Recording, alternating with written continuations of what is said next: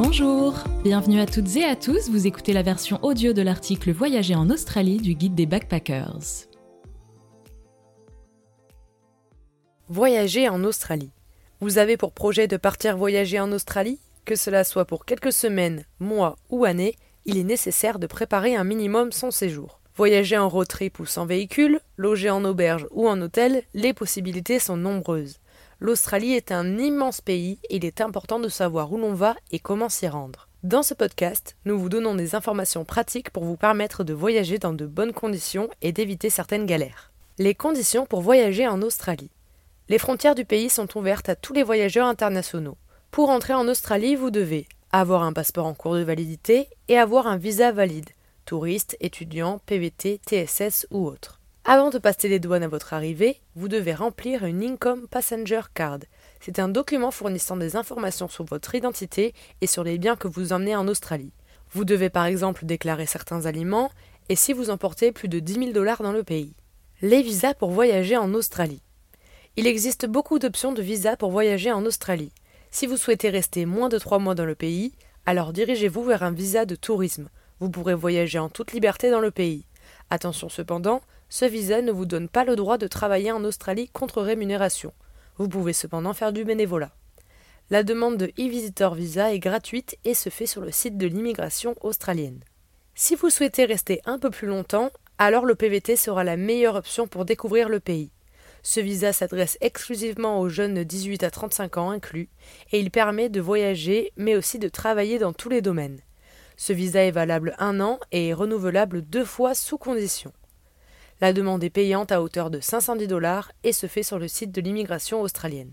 Combien de temps prévoir pour un voyage en Australie? Compte tenu de l'immensité du pays et des importantes distances qui séparent les villes, il n'est pas recommandé de se rendre en Australie si vous ne disposez pas d'au moins deux semaines pleines pour voyager. Voici un aperçu de ce qu'il est possible de faire selon le temps dont vous disposez. Pour un voyage de trois semaines. Trois semaines de voyage est une bonne durée si vous souhaitez voir un petit bout du pays. Vous pourrez par exemple visiter toute la côte est ou toute la côte ouest de l'Australie. Vous pouvez également décider de faire des sauts de puce en avion entre deux ou trois lieux différents. Par exemple, une semaine pour découvrir Sydney et sa région, une semaine pour Cairns et ses alentours, et cinq jours pour découvrir Uluru et le centre rouge du pays. Sachez qu'il faut environ deux jours pour visiter les grandes villes, attractions et visites de la ville, et environ cinq jours pour découvrir une région. Si vous souhaitez faire un road trip dans ce laps de temps, préférez une des côtes la côte Est de préférence. Si vous prévoyez un voyage de trois semaines, le mieux est d'opter pour un visa tourisme. Pour un voyage de trois mois. Si vous avez la possibilité de rester trois mois en Australie, vous pourrez découvrir une bonne partie du pays. Si vous explorez le pays par la route, en trois mois, vous pourrez visiter la moitié de l'Australie. Vous pourrez par exemple faire la côte Est et le centre du pays, ou encore la côte Ouest et couper par le centre pour rejoindre le sud du pays. Si vous prévoyez de prendre l'avion pour rejoindre les grandes villes, vous pourrez tout à fait voir l'ensemble du territoire australien. Cependant, cela représentera certainement un gros budget.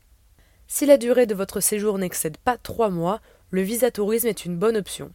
Au-delà, vous pourrez toujours faire un visa tourisme, mais vous devrez sortir et entrer à nouveau dans le pays avant d'atteindre les trois mois. Pour un voyage d'un an ou plus. Si vous souhaitez voyager en Australie 12 mois ou plus, il vous faudra sûrement travailler pour financer votre voyage.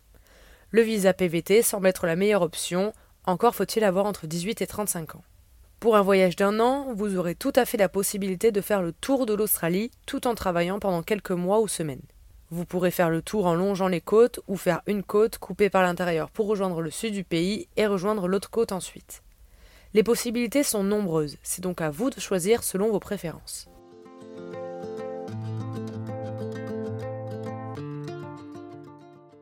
Le climat et les saisons en Australie. Le climat australien est celui de l'hémisphère sud. Les saisons sont donc inversées par rapport à l'hémisphère nord, donc inversées par rapport à la France par exemple. L'Australie comporte différents climats selon les régions. Le nord de l'Australie, nord du Northern Territory, du Western Australia et du Queensland, connaît un climat tropical. Cette partie du pays connaît deux saisons, sèche et humide. Le sud du pays, avec la Tasmanie, New South Wales, Victoria, South Australia et le sud du Western Australia, connaît un climat plutôt tempéré. Dans le centre du pays, c'est un climat aride qui règne tout au long de l'année. Quelle région à quelle période? Si vous souhaitez visiter le sud du pays, les meilleures saisons sont le printemps et l'été. Le nord et le centre sont recommandés en automne et en hiver. Si vous voyagez autour de l'Australie avec un véhicule, renseignez-vous sur un certain nombre de points. Même si pour la plupart des gens ce voyage est synonyme d'aventure, prendre la mauvaise direction dès le départ peut entraîner quelques conséquences. Par exemple, vous pourrez vous retrouver dans un état où la saison des récoltes est terminée, arriver dans pleine saison des pluies ou subir d'autres intempéries. Voici donc quelques critères à prendre en compte lorsque vous organisez votre voyage. Les saisons et le climat, les intempéries comme les feux de brousse, les inondations, les cyclones, etc., la faune, avec la saison des baleines par exemple, les saisons des récoltes, les événements spécifiques comme les festivals qui ont lieu dans certaines villes, les visites des parents ou des amis et l'aéroport de retour. Les sites immanquables en Australie. Si vous partez en Australie pendant plusieurs mois, vous aurez sans doute la chance de pouvoir faire le tour de cet immense pays.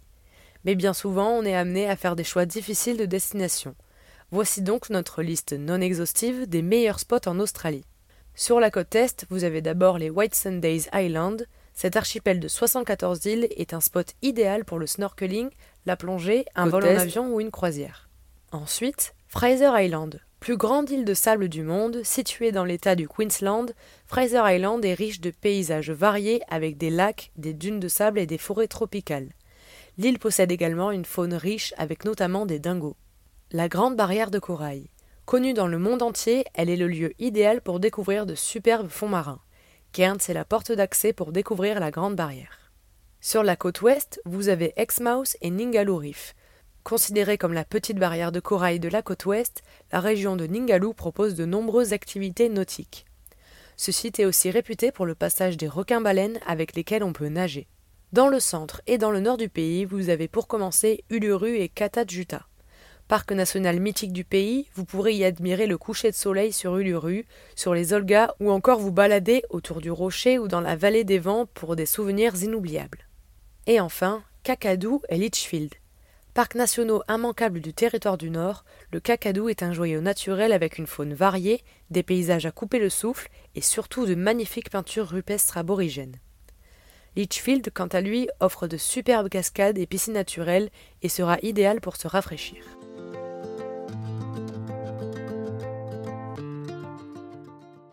Faire un road trip en Australie. Les itinéraires. Vous le savez peut-être, l'Australie est le pays des road trips. En effet, avec ses grandes étendues, ses très nombreuses aires de camping souvent gratuites et son climat propice, l'Australie est idéale pour se balader en van ou planter sa tente durant son séjour. Faire un road trip autour du pays sera donc une occasion unique de découvrir l'île continent tout en vivant une expérience unique. Selon la durée de votre séjour, vous aurez plusieurs options de trip.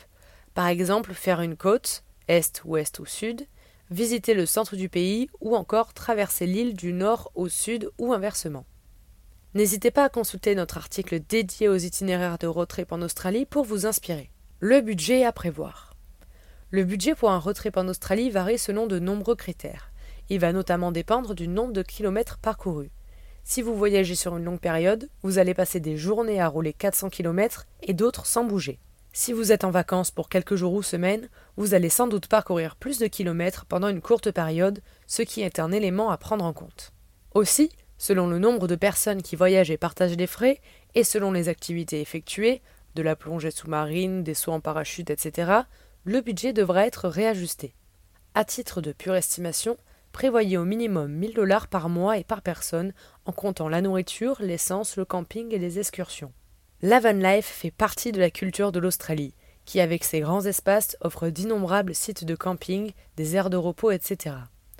Vous n'aurez aucune difficulté à trouver des endroits où dormir, à l'exception des grandes villes.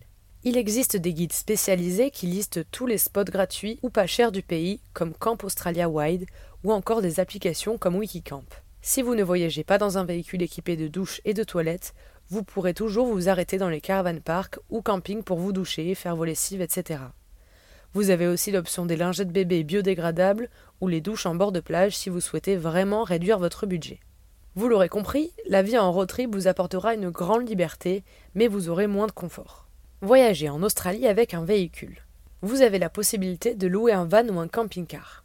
La location peut être un bon moyen de découvrir une partie de l'Australie. Cela peut représenter un budget assez important, surtout en haute saison. Nous recommandons donc de louer un véhicule pour une durée de 4 à 5 mois maximum. Sachez que si vous réservez longtemps à l'avance et pour une longue période, il est aussi possible d'obtenir des tarifs très intéressants. Il existe de nombreuses compagnies de location de vannes et de camping-cars. Au minimum, comptez en moyenne 50 dollars par jour pour la location d'un van classique. Mais les tarifs varient selon la compagnie, le type et le modèle, la saison, la durée du séjour et la disponibilité des véhicules. Le mieux est sans doute d'utiliser un comparateur de location de camping-car en Australie. Cela vous évitera d'aller sur tous les sites des fournisseurs et de perdre beaucoup de temps. Nous vous recommandons Motorhome Republic, qui est l'un des meilleurs comparateurs sur le marché. Il vous permettra de comparer les prix des différents véhicules et des fournisseurs en Australie, puis de réserver en ligne sans frais supplémentaires. Ils ont également régulièrement des réductions, donc si vous en voyez une, ne tardez pas car en général elles ont pour but de liquider les derniers véhicules disponibles. Un autre bon plan peut être la relocation, c'est-à-dire que vous ramenez un véhicule d'un point A à un point B dans un temps imparti.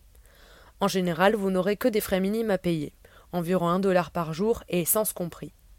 Les sites de compagnies de location ont une section dédiée aux relocations. Vous avez également la possibilité d'acheter un véhicule.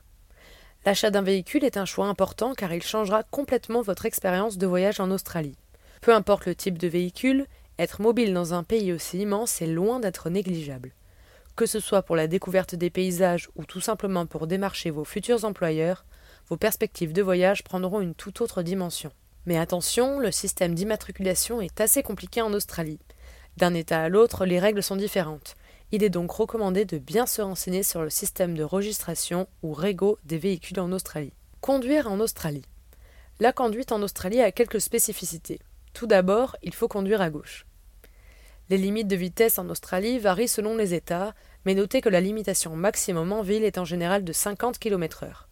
Aux alentours des écoles, la vitesse sera limitée à 40 km/h, voire moins pour certaines. La majorité du temps et sur les grands axes routiers, la limitation maximum est de 110 km/h. Les routes principales sont goudronnées. Même si les pistes sont assez fréquentes, il est possible de faire le tour du pays en roulant uniquement sur des routes goudronnées et bien entretenues, sauf peut-être en Tasmanie. Même au nord du pays et en passant par Uluru, vous trouverez des routes goudronnées en parfait état.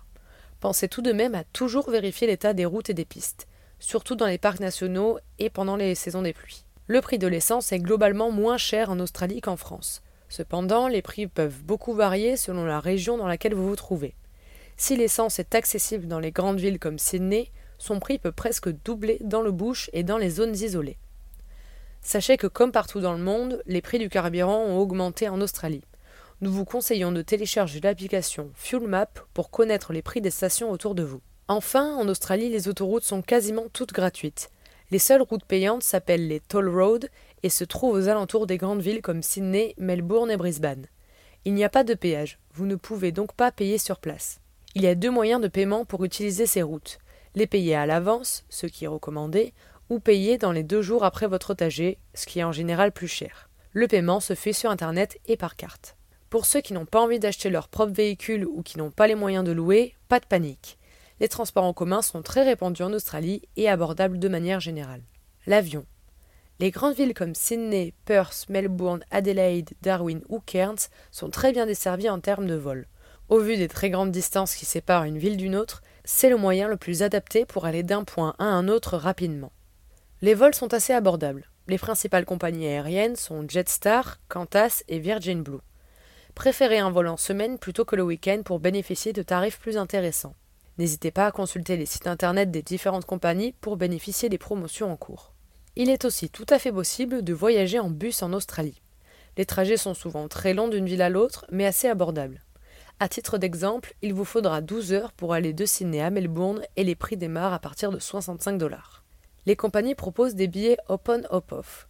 En achetant ce type de passe reliant par exemple Sydney à Cairns, vous pourrez effectuer autant d'arrêts que vous le souhaitez entre ces deux villes pour visiter plusieurs jours ou plusieurs semaines. En parallèle, plusieurs lignes ferroviaires de longue distance quadrillent l'Australie et relient les principaux points d'intérêt des côtes. Le centre du pays est aussi desservi par une liaison entre Adelaide et Darwin. Certaines lignes portent des noms spécifiques, comme le Indian Pacific de Sydney à Perth, le GAN d'Adélaïde à Darwin via Alice Spring, le Queenslander de Brisbane à Cairns ou le Overlander d'Adélaïde à Melbourne. Voyager en train en Australie est une expérience unique. Alors si vous avez le temps, essayez-vous un petit trajet, vous ne serez pas déçus. Vous pouvez acheter un billet à l'unité ou encore opter pour un pass. Ce dernier vous permettra de voyager en faisant des arrêts sur le trajet. Le covoiturage. Très répandu en Australie, le covoiturage est une façon très économique de voyager. Cela vous permettra aussi de partager avec d'autres voyageurs expériences et conseils. Pour chercher un lift, vous pouvez vous rendre sur différents sites spécialisés. Vous pouvez aussi visiter les groupes Facebook comme Australie Conseil Bon Plan, où de nombreux voyageurs proposent des places dans leur voiture et d'autres en cherchent.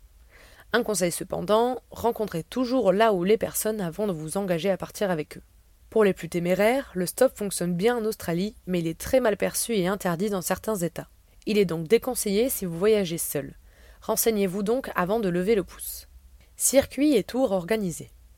Il existe de nombreuses agences proposant des séjours à la carte ou des tours organisés sur les principaux spots touristiques du pays. Cependant, ces offres sont généralement onéreuses car elles incluent billets d'avion, hôtels, excursions, services de l'agence, etc. Sachez qu'il est tout à fait possible d'organiser son séjour soi-même. Vous pouvez utiliser un moteur de recherche pour trouver votre billet d'avion pour l'Australie. Pour ce qui est de la location, le mieux est de passer par un comparateur pour obtenir les meilleurs tarifs selon les disponibilités. Enfin, une fois sur place, vous pourrez rejoindre la majorité des points d'intérêt du pays via des routes goudronnées.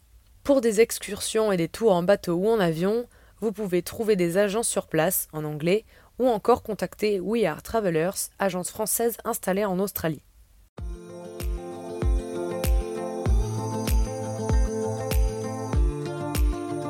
Vous venez d'écouter la version audio de l'article Voyager en Australie du guide des backpackers. N'oubliez pas que vous pouvez télécharger gratuitement notre e-book sur le site australie-guidebackpackers.com le guide ultime pour travailler et voyager en Australie. À très vite